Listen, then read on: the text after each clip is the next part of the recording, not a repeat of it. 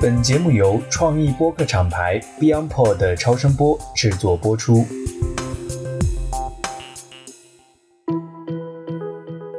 大家好，我是艾勇，欢迎来到 DTC Lab，DTC 品牌研究室的播客，让我们一同见证新流量格局下的增长与变现。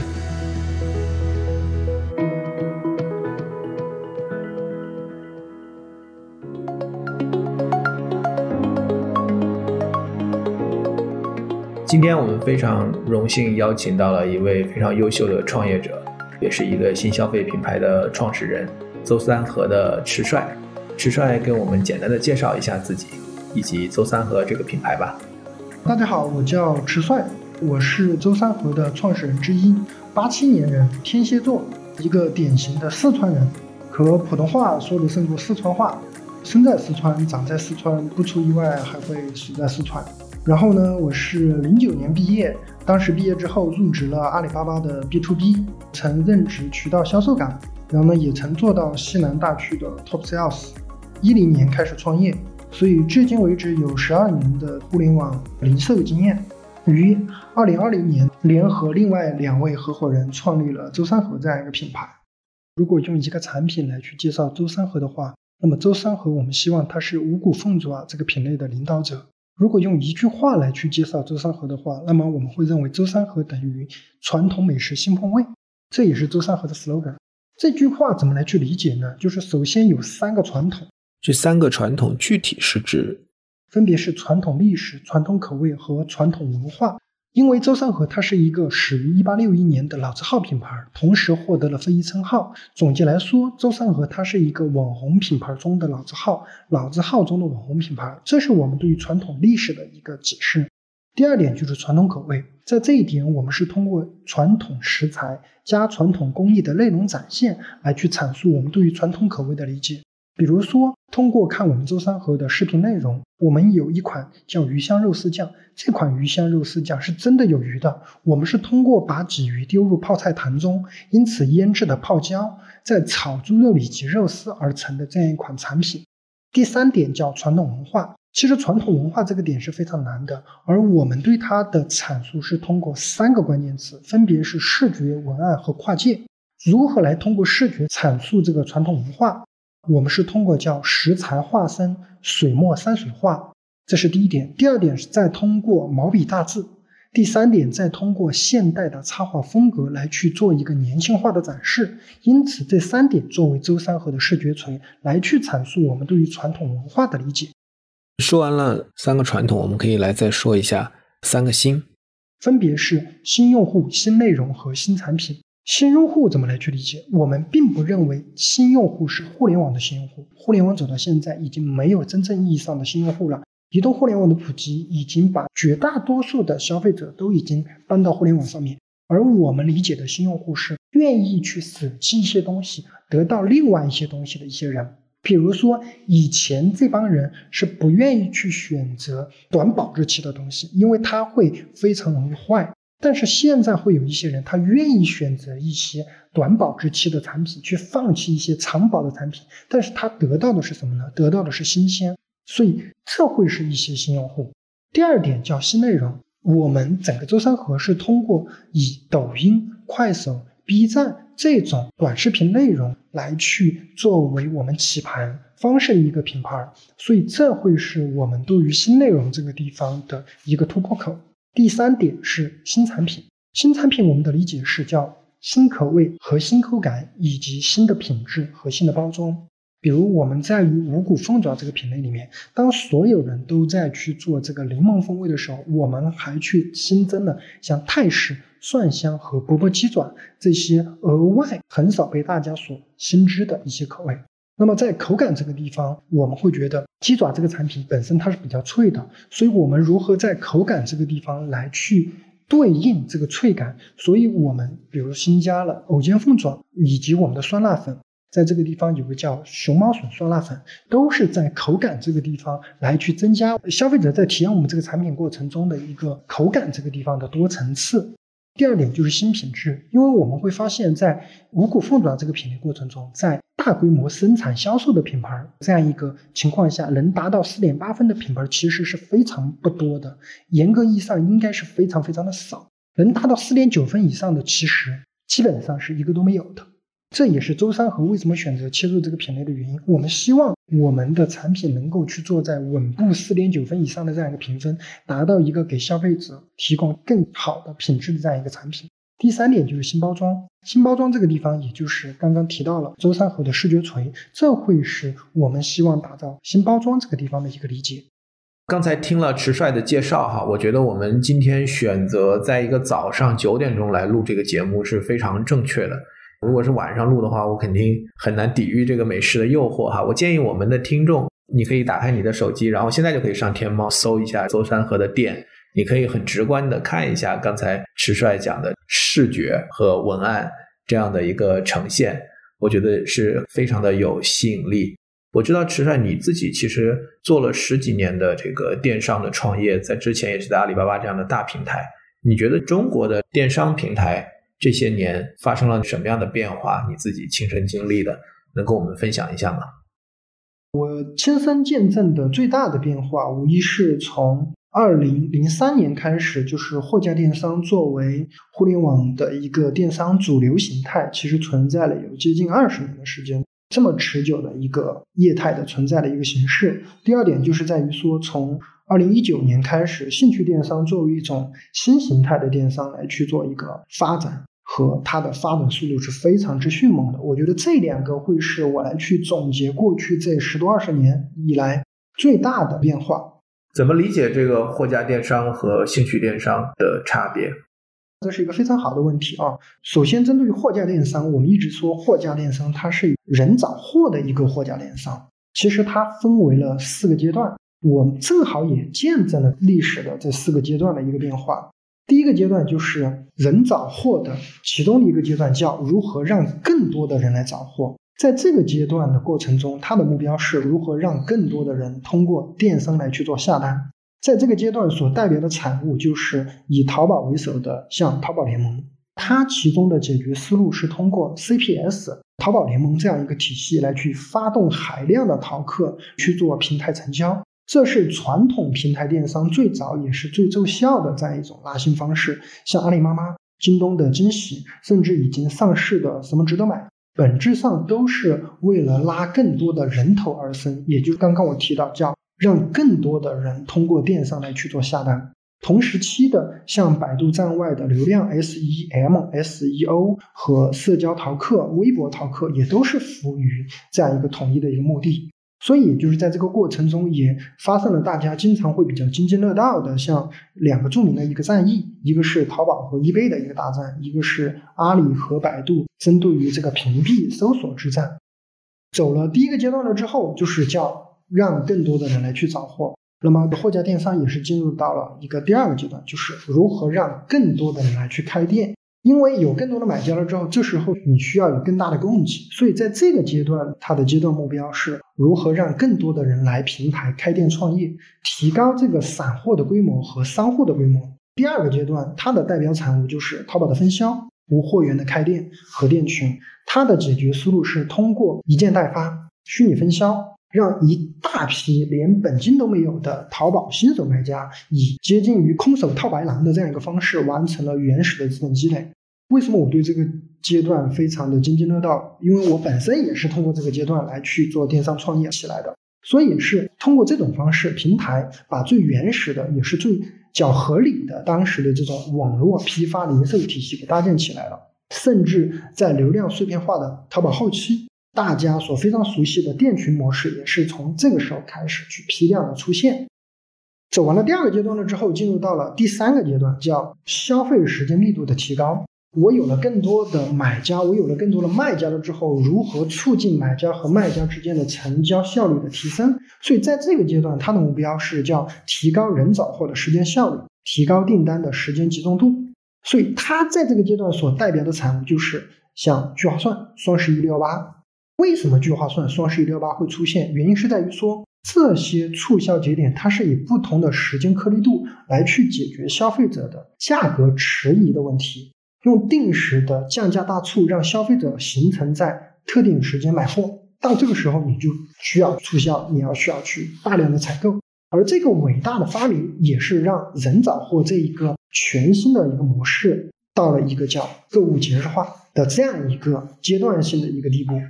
第四个阶段，也就是到了货架电商的相对而言最后期的一个阶段，叫消费决策成本的一个削减。而在这个阶段，它的目标是如何进一步来去降低消费者的购物决策，使得这个购物决策的成本直到降低到接近于零。在这个阶段，它的代表产物就是以淘宝直播为首的。那为什么淘宝直播在这个时候出来？它到底解决了什么样的问题？淘宝直播和聚划算这样一个定时团购，其中最大的区别是在于，这种直播形式相比于聚划算，它增加了以个人 IP 为产品背书的一个形式。因为人实际上它是一个社交性的一个动物，而直播。它的特点就是以人格化的形式来去解决消费者的需求迟疑、品质迟疑和价格迟疑，从而形成非常可怕的一个成交量。这也是让这种货架电商从人找货这个阶段到达了一个从品牌化的信任直接过渡到人格化信任的这样一个新的一个境地。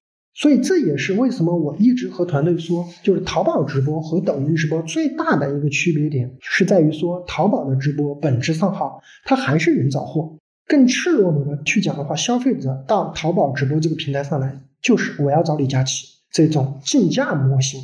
这本质上还是人找货，这和抖音的货找人是完全不一样的。那怎么理解抖音的货找人呢？怎么来去理解抖音的这个货找人？实际上说完了这个货架电商，也就是从二零一九年开始啊，这个兴趣电商以一种新形态的这种电商发展至今。而为什么它能够迅速的发展？实际上它的本质是从这个人找货到了货找人。因为货架电商它更多的是像一个叫大而全的一个超市，像我们线下的沃尔玛。你到沃尔玛去，你到天猫，你到淘宝上来，你就是为消费而来，你能买到任何你想要买的东西。但是兴趣电商它更像是一个商场，人们来到这里的目的不是为了买东西，而是为了休闲娱乐。在休闲娱乐的同时，他发现自己有喜欢且价格合适的东西，所以他就会下单了。所以你会发现，它更多核心不像是购买，而像是逛街。非常符合我们线下像这种 shopping mall 它所存在的这种商业业态的形式，所以这会是货架电商和兴趣电商最大的一个区别。它的流量分发机制也会产生不一样。货架电商因为你本质上是搜索，所以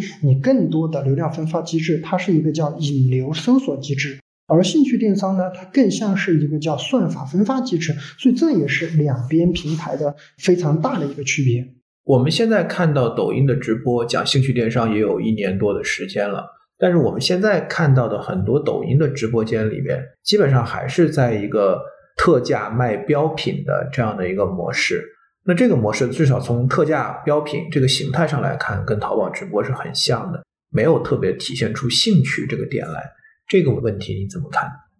这个点实际上它就会涉及到现在很多做抖音的人，实际上他有。几种玩法，第一种就是说我直接通过直播间来去起，就是刚刚你这边提到的很多，你会发现它主要的方式是在于我直接我的流量渠道是在于说我是通过直播广场和这种效果广告投放来去引流的，而真正的实际上你会发现，抖音如果我们用第一性原则来去做思考的话，它是一个短视频大于直播的。如果抖音上面没有短视频了，只有直播了，我相信抖音的日活会下降的非常厉害。所以，当明白了这一点了之后，什么叫真正的兴趣电商？是一定是你本质上具备内容生产能力的。这也是针对于抖音上面，如果你现在更多的是通过踩抖音的算法机制来去通过促销来去做的这种以直播为形式来去获客的直播间，那你本质上你还是货架电商的一个叫改良。但是你本质上不是兴趣电商，真正的兴趣电商，说到商家而言，你必须具备一个能力，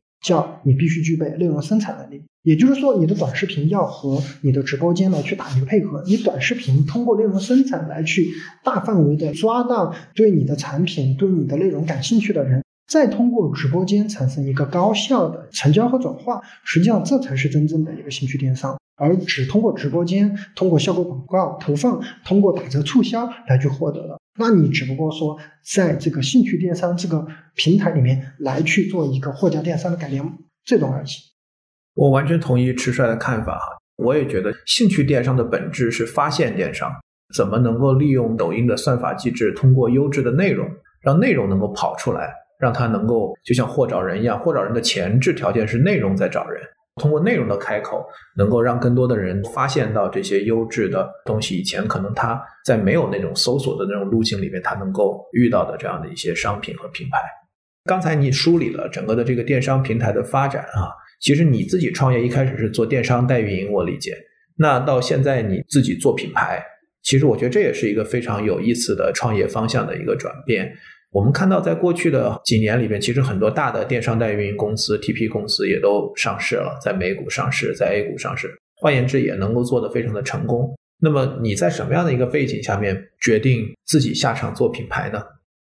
这个原因是在于几点啊？其实一直是想要去做的，只不过说是在等一个天时、地利和人和。就首先其实是地利。刚刚我提到，因为我是四川人。我其实也在杭州、广州去待过，但是最后选择回到成都，因为是一些个人的生活习惯和喜好，以及家庭的一些原因。当明确了这一点了之后，我一直在去思考，在四川去做消费品产业，实际上是非常受限的。因为我大致去盘了一下四川的消费品产业，实际上相对而言具备一定规模的只有五个：一个是女鞋，一个是食品，一个是白酒，一个是水果，一个是家具。那实际上，如果有去排除法的话，首先女鞋，因为我最开始创业之初，从阿里巴巴出来了之后，其实做的就是女鞋这个行业。至今为止，我们其实女鞋这个产品也依然在做，但是是我当时女鞋的另外一个合伙人在去做，我已经早就退出这样一个品类了。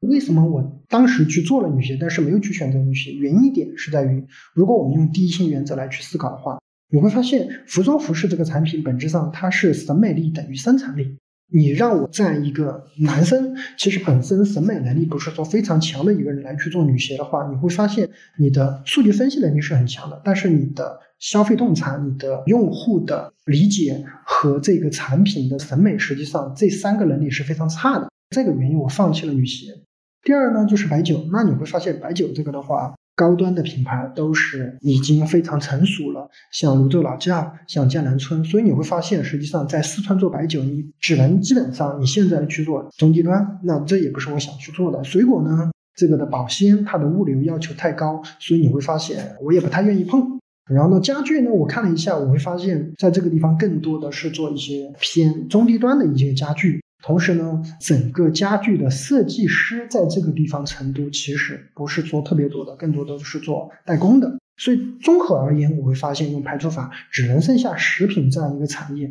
是可以来去切入的。第二点呢，就是天时。实际上想做食品，这也是很早之前我一直想做的。但是呢，实际上从二零一六年开始，我当时从代运营开始，慢慢慢慢想去做自有品牌的时候，但是你会发现。从二零一六年开始，天猫这个平台基本上已经丧失了孵化新品牌的能力了。这也是你会发现淘品牌这个点是什么时候开始推出来的？是二零一一年左右时候，整个淘宝、整个阿里开始推淘品牌。但是这个节点在什么时候结束？也就是二零一五年到二零一六年开始停止淘品牌的板块了。也就是说，当整个天猫、整个淘宝已经基本上丧失孵化新品牌能力的时候，实际上这个时机不是最好的时机。而从二零一九年开始，以抖音、快手为首的短视频平台开始快速崛起，其中的电商生态也在快速建立的时候，实际上你会发现，这个时候快速涌现出来了非常多的新品牌。所以，二零一九年到二零二零年这期间会是一个非常好的天时。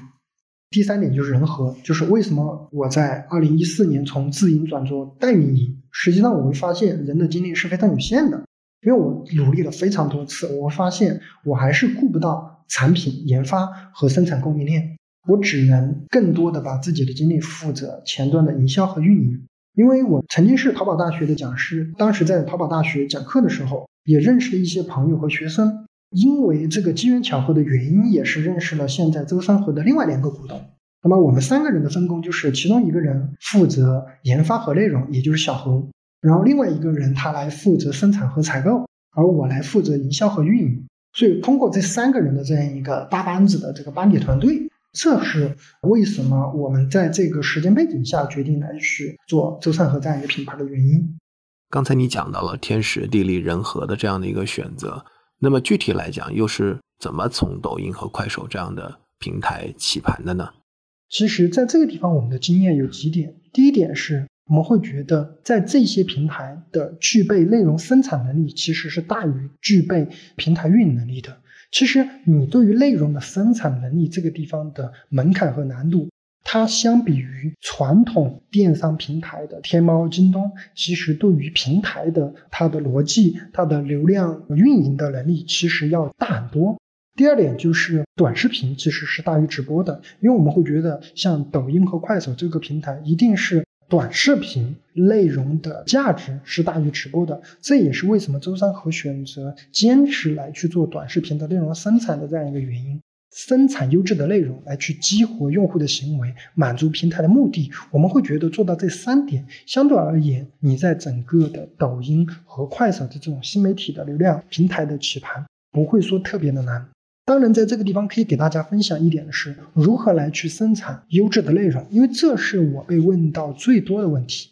首先需要去思考一点，叫什么叫优质的内容？如果要去给它。做一个公式的话，我们会认为叫优质的内容等于好的剧本加好的演员，好的剧本的内容力等于你的定位力加选题力加结构力。也就是说，你好的一个剧本一定是好的定位加好的选题加好的结构来去呈现的。针对于什么叫好的定位这个地方，我们又用了一个公式来去阐述它，叫好的定位等于好的领域定位加好的内容定位加好的展现形式定位。在这个地方可能说起来比较枯燥，我举一个例，比如说拿美食 IP 这个定位来去做举例的话，其实你在做之前，很多人只能模糊的感受到我要去做一个美食，我要去做这样一个领域的定位，但实际上你真正研究进去了之后，你会发现，光一个美食的 IP 就可以细分为教程类、观赏教程类、吃播类、探店类、测评类、纪录片类、生活类等等等等。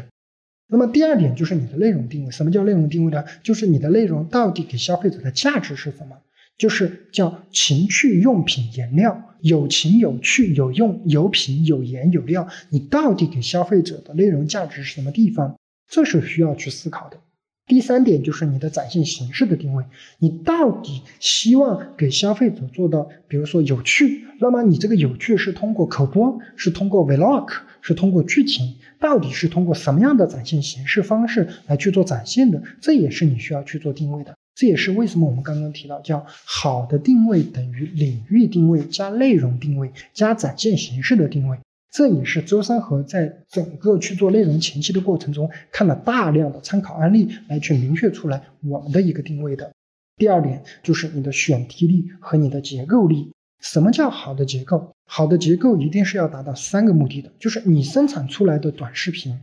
一定要达到三个目的。这三个目的是叫让人刷到就停下，让人停下就看完，让人看完就行动。如何达到这三个目的？实际上非常考验的就是你的生产内容的结构能力。让人刷到就停下，它对应的是你的抓手；让人停下就看完，它对应的是你的纽带；让人看完就行动，对应的是你的按钮。比如，什么叫抓手？抓手就是引发用户对你的好奇心。很多知情号一开始上来就摔杯子，制造冲突，其实它的目的就是一下子就可以抓住用户的注意力。比如说，别人夸你怎么好看，该怎么回应？但是如果这句话换成如何说话更幽默，这样的话，其实就抓不住更多人的一个好奇心。针对纽带，其实最常见的形式就是你去满足消费者对你的好奇心，实现一个共鸣。比如说，为什么你做的鱼香肉丝完全没有鱼香味？接下来这四招很重要，然后再逐条去做展示，这样就能够提高视频的完播率，进而提高平台对你的推荐概率。第三点，按钮，其实按钮的核心就是给予对方动机。一定要让在对方最有感觉的时候注意行动。比如说，你还想学到更多吗？那么点赞接着聊，对吧？这就是常见的一个按钮。其实说了这么多，总之而言，就是你在抖音去做棋盘，我们会建议是一定需要去具备内容生产能力，这是抖音棋盘的核心中的核心。你刚才讲了你怎么选赛道啊，用排除法反向选，我觉得非常有意思。然后我也听到你讲这个组织架构，你们创始人里面有一位同学，他是管研发，同时管内容。为什么会同时管研发和内容呢？因为你会发现，内容和产品它天然的实际上是非常接近的。因为你要做内容，那你必须对产品非常了解，你才能去生产内容。因为小何本身他对于吃、对于食品这个东西是非常非常了解的，相对而言，他来去负责内容和负责产品的研发是最适合的。你要说让其他人来去负责产品，他不懂产品。那你让一个不懂产品的人来去做内容，实际上他对于这个内容的挖掘和洞察是绝对不够的。对，因为我觉得这一点我很感兴趣，就是因为我也觉得现在我们做新消费品牌一个很大的机会，就像你刚才讲的，其实是兴趣电商的这种背景，短视频直播这种新的内容形态，其实它天然的能够把一些原来可能比如像你说的口感，就是味觉有一些很难去描绘的东西，其实用视频。或者用内容的形式，现在有机会能够把它放出来。所以，一个懂内容的人来研发产品，或者一个研发产品的人，可能一开始在做的时候就已经想好了这个内容怎么来呈现。可能我觉得会是现在讲内容电商、兴趣电商一个很重要的一个要素。对的，就是你刚刚提到的一点非常重要，这就相当于当小何在去做产品研发的时候，这个内容该怎么拍摄，它的镜头该怎么运用，甚至包括于其中是有哪些文案，实际上在这个产品研发的过程中，已经有了一个大致的一个框架，这是单纯的做内容的或者单纯做产品的人所不具备的一个能力。我们这档节目叫做 DTC Lab 哈。DTC 就是 Direct to Consumer，直接面向消费者，也是现在大家讨论的非常多的这样的一个主题，就是我们怎么能够利用现在新的互联网的基础设施，更短链路的去连接消费者。因为我们以前，比如像快销这个行业，很典型的，我们大量的通路是生产，然后批发、零售，在最后通过零售终端到消费者。其实我们的品牌拥有者和真正的消费者之间的路径是非常长的。那现在我们都希望能够有很短链路的这样的一个沟通。那么在你看来，哈，什么样的品牌是 DTC 品牌？周三和算是一个 DTC 品牌吗？首先，什么是 DTC 品牌？我觉得借用一句广告词可以很生动的来去形容它，就是没有中间商赚差价。如果说从 DTC 的特性来去算。它相比于传统零售的一些优势，比如说它对于客户价值的提升，它对于数据驱动能力的高要求，它对于用户洞察能力的高要求，以及对于用户第一等等这种价值的坚持，包括于它对于像像色媒私域的一个渠道的把控能力等等等等，所有这些特性加起来去算的话，我觉得周三和目前为止也算是一个 B to C 品牌。在新消费这一波浪潮里面，食品这个赛道其实是非常拥挤的。我感觉，就大家都看到了这个赛道，它天然具有一个比较高的天花板，也是有非常强的复购的可能性。那么，你觉得就是周三和和同样在这个赛道的其他的一些网红品牌，你觉得最大的区别是什么？其实这个问题我觉得问的特别好，因为我们自己也在思考。我们觉得两点吧，刚刚其中一点已经提到了，就是传统历史。周三和相比于网红品牌之中，它是老字号；相比于老字号之中，它是一个网红品牌。然后呢，第二个区别，我觉得是周三和所创立这个品牌其中的团队所具备的一些特性，所以导致于这个品牌的一些基因和特性和其他不一样的。我们把它称之为叫慢慢长大。我们认为经营企业、经营一个品牌和谈恋爱是一个道理，就像激情一样，你起来的速度非常快。但是你退去的速度就会非常快，因为二零二一年刚刚结束嘛，我们也在思考二零二二年整个品牌、整个公司组织的一个规划，也就是针对于战略选择和目标确定这个地方该如何来去明确。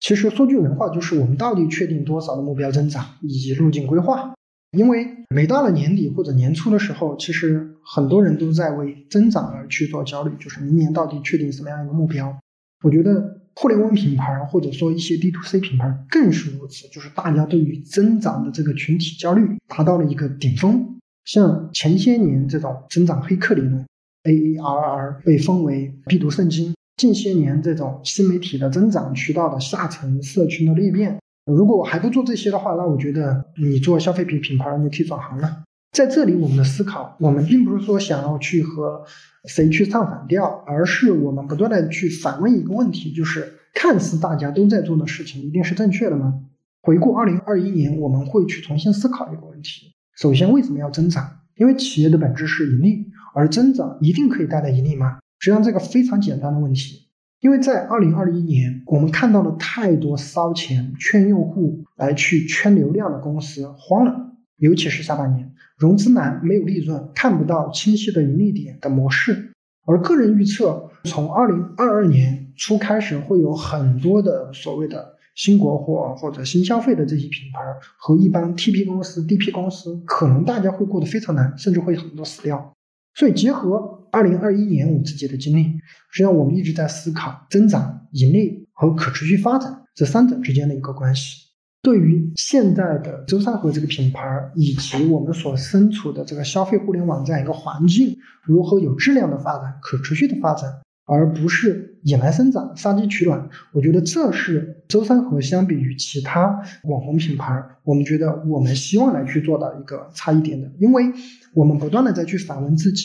我们到底做的是流量生意，还是产品和品牌的一个生意？因为我们的经营理念是快即是慢，慢即是快。产品研发和生产制造，你快了，你的销售就会慢。如果产品研发、生产、制造你慢了，你的销售就会快。就像我们在月份上市的一款新品叫酸辣粉，刚刚提到了，就是我们调试用了一年的时间，但是呢，上市之后一个月左右的时间，我们就卖了接近十万袋。所以这是我们所理解的快即是慢，慢即是快。这也是我们认为周三和在于经营理念这个地方和其他网红品牌的一个区别。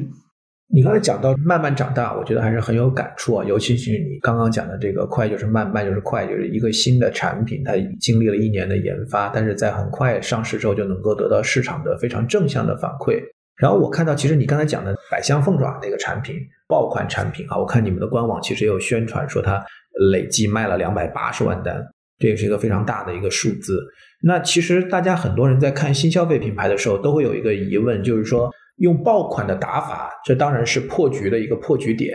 但是一个爆款它能支撑多久，或者说它的产品的矩阵和组合，像你刚才讲，你们又开始在陆续的推其他的产品，怎么去看这种爆款在一般人看来偏流量性的打法？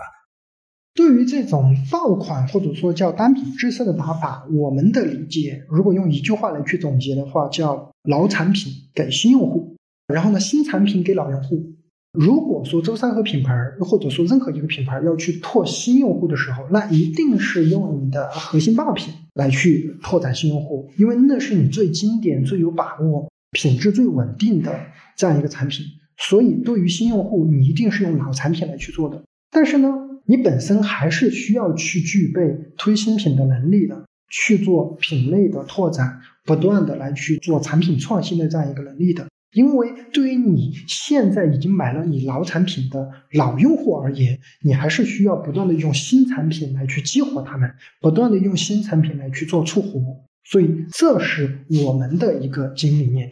一个爆款产品，我觉得它一定反映了很大量的复购和它的持续的生命周期的延伸。你们再怎么去通过哪些努力把用户的复购能够做起来？因为我感觉现在大家觉得新消费品牌凉凉，一个很大的判断就是因为它的 GMV 质量很低，以至于它现在的复购表现让人非常担心。如果说拿消费品来去做举例的话，就是说你的产品本身一定是具备有较强的竞争力。说白了一点，就是你产品的交付体验一定是要强的。有很多个原因，对吧？比如说有你的客服，有你的物流，有你的服务，有你的包装，有你的口味，有你的口感等等很多原因。但是如果说拿食品来去做举例，如果只能选一个的话，就是你的口味一定要好。这就相当于我们在思考一个问题，就是健康这件事情一定是大家长期会走的一个方向。但是健康有一个前提，就是你一定要好吃。如果不好吃，但是健康的东西，我们认为这个东西呢，它会非常受限，因为它是反人性的。一定是你做到好吃的同时，你再去健康。对于食品而言，好不好吃这件事情，一定是。直接影响这个产品的复购和这个品牌的可持续发展的非常重要的一条核心竞争力。现在在直播这个赛道，大家其实今年会有一些困惑，也或者说大家会有一些担心，就是我们叫后超投时代哈。我也知道，其实周三和也跟像李佳琦这样的一些超投有很紧密的合作。你怎么看待像这种超投跟品牌合作？因为很多品牌跟超投合作，其实感觉是很矛盾的一种心态。第二个来讲，就是怎么看经过去年的年底的这些变化之后，现在我们叫后超投这个时代。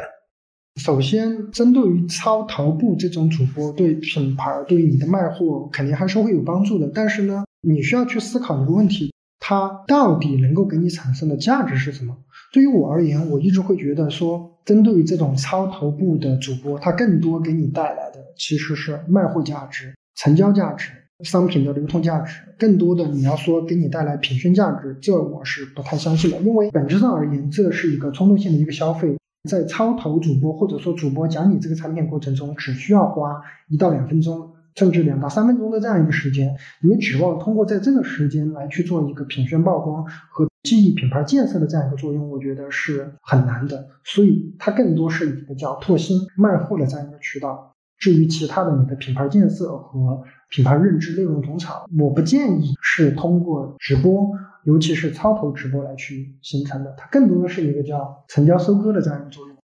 那达播呢？就是我们通过大量的。达人直播的分销有点类似于原来的在淘系的，你刚才讲一开始讲的淘宝客或者团长的这种模式，它的作用是什么？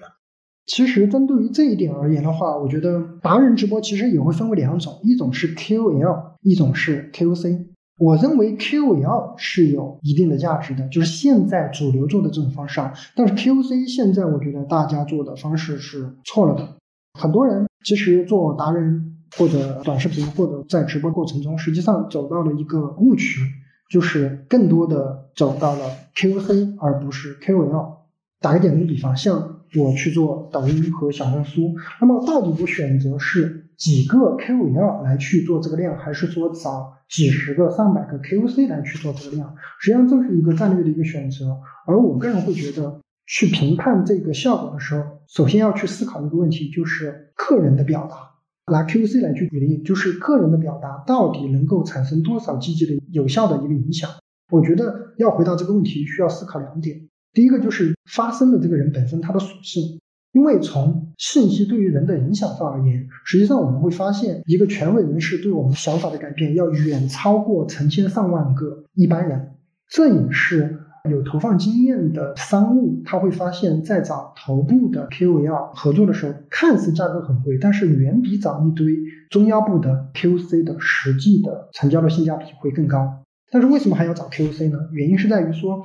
，KOC 可以体现另外一个作用，就是对影响力产生作用的这样一个重要因素。还有另外一个原因叫表达方式。大家都会有一个共识，就是重要的事情一定是面对面的沟通效率比电话高，电话又会比邮件和线上沟通高。所以你会发现，真正最厉害的 KOC 其实不是小红书里面的这帮 KOC，抖音里面的 KOC，最厉害的 KOC 实际上是给老年人推销保健品的这帮推销员，他们的挨家挨户的聊天，这种举办培训班的沟通，嘘寒问暖的这种问候。实际上是把这种 QC 口头的一对一的这种威力发挥到最大的。我认为 QC 你必须建立平常亲切熟悉的沟通方式，你才能发挥作用。而你在抖音、微博、小红书上面找五百个这种 QC 一次性的来去做合作，就我为什么用了一个词叫一次性的？因为其实传播这个事。如果学过传播学的，都会有个概念叫重复、重复、重复。你去找五百个 KOC 一次性的来去做合作，通常这个效果是非常差的。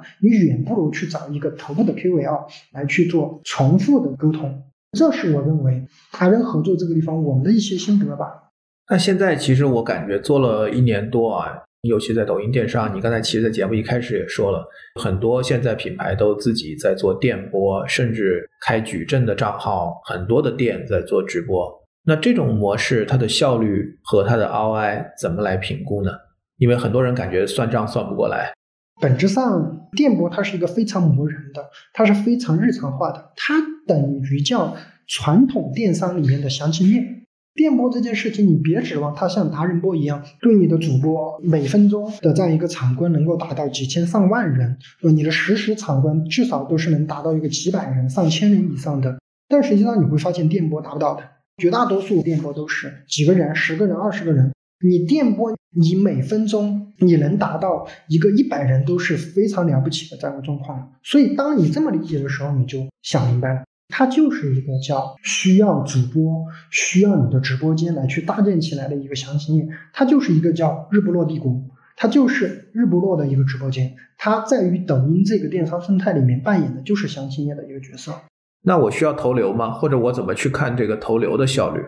我们的经验，我们会觉得还是需要去做一些投流的，因为你完全想去白嫖抖音的流量，站在平台的角度，那我也会觉得，我一定会对这种行为，你不能说鼓励吧，至少你所获得的这种流量规模，一定是会受到一定一个限制的，因为平台、商家和服务商、消费者，他一定是要实现一个多方共赢的。你完全抱着白嫖这个平台的目的来，那一定是有违背共赢这个目的的。我觉得其实很多品牌的困惑在于，就像你说的，如果他只是自己做日播，他的在线的场观非常的少。但是如果通过投放把流量直接打到直播间里来，它的 ROI 的效率呢又承接不住，就没法做到可持续。这个是现在很多的一些困惑。这点可能需要因人而异，因为直接通过投流来去做直播间也可以的，但是呢，它非常考验你的产品和你的品类。你的产品要非常是这种叫价值易展现。什么叫价值易展现？我举一个例，就是你会发现有非常多的直播间，它是没有短视频的，主要就是直播。但是你会发现，这种直播间主要做的都是像，比如说服装服饰，因为你会发现，服装服饰这个品类最大的特性是在于叫价值易展现。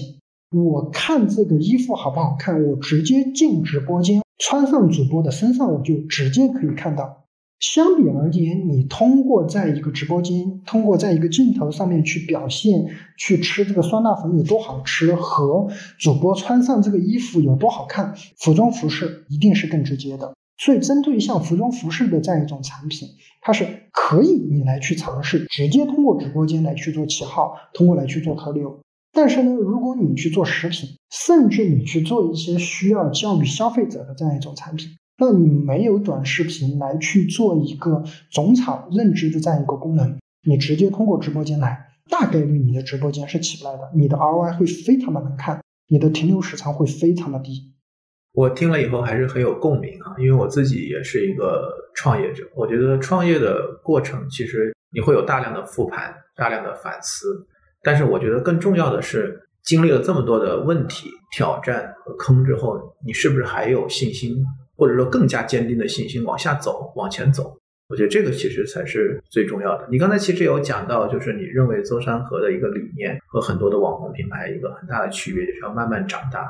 你怎么看这个赛道？怎么看舟山河接下来要走的可能是一个相对长期主义的一条路？这个赛道是一个什么样的？我个人觉得还是比较有信心的，因为相对而言。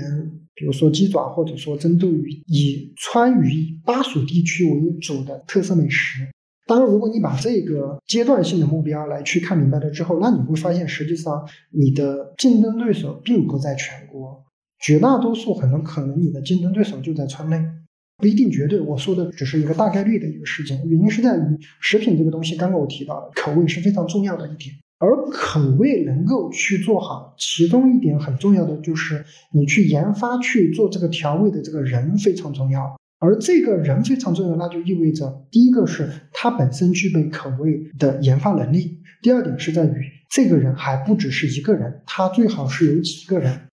把这几个前提条件去明白了之后，你会发现这种人大概率是出生在川渝地区。如果说他在其他的地方，比如说北上广深，他可能具备这个能力，但是他不具备这个氛围，这是第一点。第二点是在于说他的原材料，以及说他能够去找到所支撑的、所成熟的供应链，其实相对而言，在川渝地区是会更成熟的。相对而言，如果我们能够做到川内的相对而言的头部，那么我们还是有信心能够去做到全国的头部的。这是我们最开始选择这条赛道就没有选择一个非常大的赛道。我们非常知道自己的能力非常有限，所以我们在选择这条赛道的时候，选择了一个叫大厂都不愿意进来，但是呢，这种小作坊呢，相对而言又没有去做好的这样一个赛道。这是我们的一个定位，以及我们对于我们未来发展的信心和期望吧。选择一个更高天花板的赛道，毫无疑问是资本特别喜欢的，因为资本希望能够看到更长期的增长的空间和一个更大的资本故事。那么，主动选择一个相对来讲天花板没有那么大的一个定位，会不会让资本不感兴趣？你们融资了吗？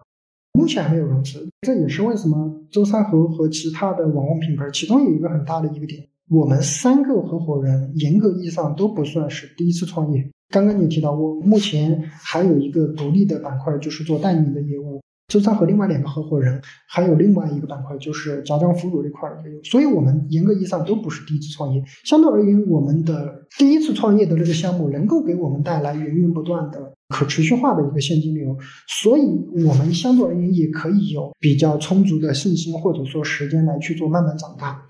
我们不断的再去思考，我们为什么会去做周善和这个品牌？我们还是希望它长成我们希望自己心中所长成这个样子，而不是被资本所催化的。因为我周围有太多拿了资本的新消费品品牌，我不能说它的销售额，但是我看到创始人，我会觉得很多时候走到一定阶段是有违这个创始人最开始创立这个品牌的初心的，甚至比如说在一些销售额的作假，比如说在。明显，这个团队组织架构和生产制造能力和研发能力在撑不住的情况下，为了资本而去定出一个非常高的一个销售额和增长率，我觉得这是非常不健康的。虽然他自己也知道这不健康，但是他被架上去了，他已经没有办法了。所以，周三和相对而言，本身他这盘生意的资金流的健康度。和我们第一次创业的这样一个项目也能够供给源源不断的现金流，所以相对而言，周三和目前的现金流是比较健康的，也会导致于我们没有那么急，我们才敢说慢慢长大。如果说周三和现在是亏损的，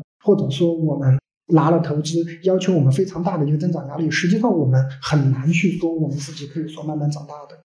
这个就让我想到，很像花西子创始人，可能早期其实也是做代运营起家。在这个过程当中，同时在孵化自己的品牌。当然，他可能现在进入到了新的一个阶段，可能会需要更大的投入，或者说更 all in 的去在这个赛道上去打。但总的来讲，我觉得可能一个更像你说的，就是用盈利带来增长，而不是反过来用增长才能带来盈利的这种模式，它会更健康、更可持续，可能也是更符合真正的品牌打造的路径吧。这我觉得是选择的路线不一样吧，你不能说谁对谁错，就是这是我们会觉得更符合周三和或者说我们创始团队所期望他走的一条路线。刚才在你的沟通当中，其实也间接的回答了我这个问题的一部分，就是创业者的工作和生活，它是一个能够平衡的状态嘛？那考虑到你现在也有代运营的业务，然后又在自己孵化新品牌，但是你又是在一个我们讲少不入川，老不离川的天府之国。所以我很好奇，就你的生活状态是什么样的？直接回答的话，他的结论是工作和生活是不可能平衡的。我之前也看到了那个小马送的一篇公众号，我觉得里面所说的很多东西是和我想的是非常一致的。很多人会问到说工作和生活该怎么平衡？很多创业者会说，我的工作就是我生活的一部分，我非常享受工作的一个状态，对吧？这是很多创业者的一个回答。我觉得这是一种非常漂亮的回答。或者说，这是一种非常不错的一种生活的创意的这样一种观念。当然呢，就是如果用更严谨的角度来去看这个回答的话，我觉得并没有回答这个问题。因为其实问这个问题的同学，他更多的想法是认为工作不是生活，工作应该是创业，应该在公司所做的这些事情，生活就是回家陪家人、自己玩，或者说自己出去浪，这才是生活。创业者的工作和生活该怎么平衡？这个问题可能本质上想问的问题是：说我应该怎么做才能把工作做好，还有时间陪家人，而且还有自己休闲娱乐的时间？当然，如果把问题重新换作这个问题的话，那我觉得可不可能？我的回答是不可能。对，因为一个人所拥有的时间就是二十四小时。同一个时间，你要不然去创业去工作，要不然就去陪家人，要不然就去享受自己的生活。那我觉得你没有办法同时三件事都去做。如果你同时去做，那就意味着你每件事都不可能去做好。所以我更觉得这是一种选择，而不是一种平衡。你只能去选择，你不能尝试去做平衡。你可以选择去创业，取得你目前的成就，比如说像任正非，他就把更多的时间放在创业、治理公司上面。所以他也会非常遗憾，没有时间去陪伴自己的家人。如果他有时间，更多选择的去陪伴自己的家人的话，他就只能接受华为没办法做到像现在一样的强大。你也可以选择家庭生活，对吧？最近冬奥会，比如说像跳水的这个冠军的伏明霞，他的退役之后，对吧？他就不再工作了，而是以家庭生活为主。那你就不要指望他有更多的事业成就，这也是一种选择。当然，你还可以选择自己的生活自己去浪，就像创业一样，你什么都想要，既想少花钱，又想把品牌做大。实际上，具备基础的商业理念的人知道这是不可能的，这是一种妄念。所以我能理解你现在的状态其实是 all in 在事业上的吧？对，所以这也是我自己的一个选择。对于我自己而言，我在四十多岁之前基本上都是 all in 在创业工作上面的。我给我自己的规划是，四十多岁之后我会慢慢慢慢降低创业工作给我带来的精力的占据，更多的选择使家庭和自己的一个生活。所以这也是一个选择，叫时间上阶段性的选择的不同而已。节目的最后，我想让你给听众们。推荐一个大家值得去关注的 DTC 品牌，一个案例，不管是国内的还是国外的，就是你认为做的非常好的。推荐这个品牌，就像你刚刚提到的花西子嘛，其实我蛮喜欢这个品牌的，因为相对而言，我个人比较喜欢中国文化。同时呢，我觉得花西子它是一个 D to C 品牌，同时它是把中国文化以及包括视觉呈现，就是在文案、视觉各个方面能够做到非常不错，我个人非常喜欢的一个品牌。除了刚才大家外面都能看见的，像你刚才说的，对东方文化呀，对产品力啊，包括他当时和李佳琦的合作，也是在很早期的时候能够看到新的这样的一个成长的路径。你有什么跟市场上不一样的看法？就是说，你觉得他的成功，或者说他特别优秀的地方，也是选择叫取舍。我觉得花西子在有些地方，他的选择是超出了很多其他人的。因为花西子它的设计团队实际上最开始是一个外包的团队，后面是它纳入到了自己团队里面的。我不知道他现在的设计团队是多少人哈。一两年前我去看的时候呢，它的设计团队有差不多六十到八十号人。实际上这六十到八十号人，这就是一种选择，这就是一个获利。因为真正做过电商、真正做过设计的人，你就知道，实际上设计是一个非常难带的团队，它相比其他的岗位的人非常难带。因为设计的人都会非常的天马行空，且设计师和工程师一样，他对应的人力成本也会非常的高。当他选择了六十到八十号人设计师的时候，那就意味着他一个月至少是一百万以上的设计成本。但是他依然选择这么做，我觉得这会是一个非常有魄力、非常欣赏的一点。这也是为什么像周三和我们一开始在初期设计的时候，也是配到了有接近十个人左右的设计师。很多人其实他不愿意，他会觉得把设计称之为美工，他会在设计这个地方不会投入非常多的人力和成本来去做。我觉得这是一个不同人的一个选择。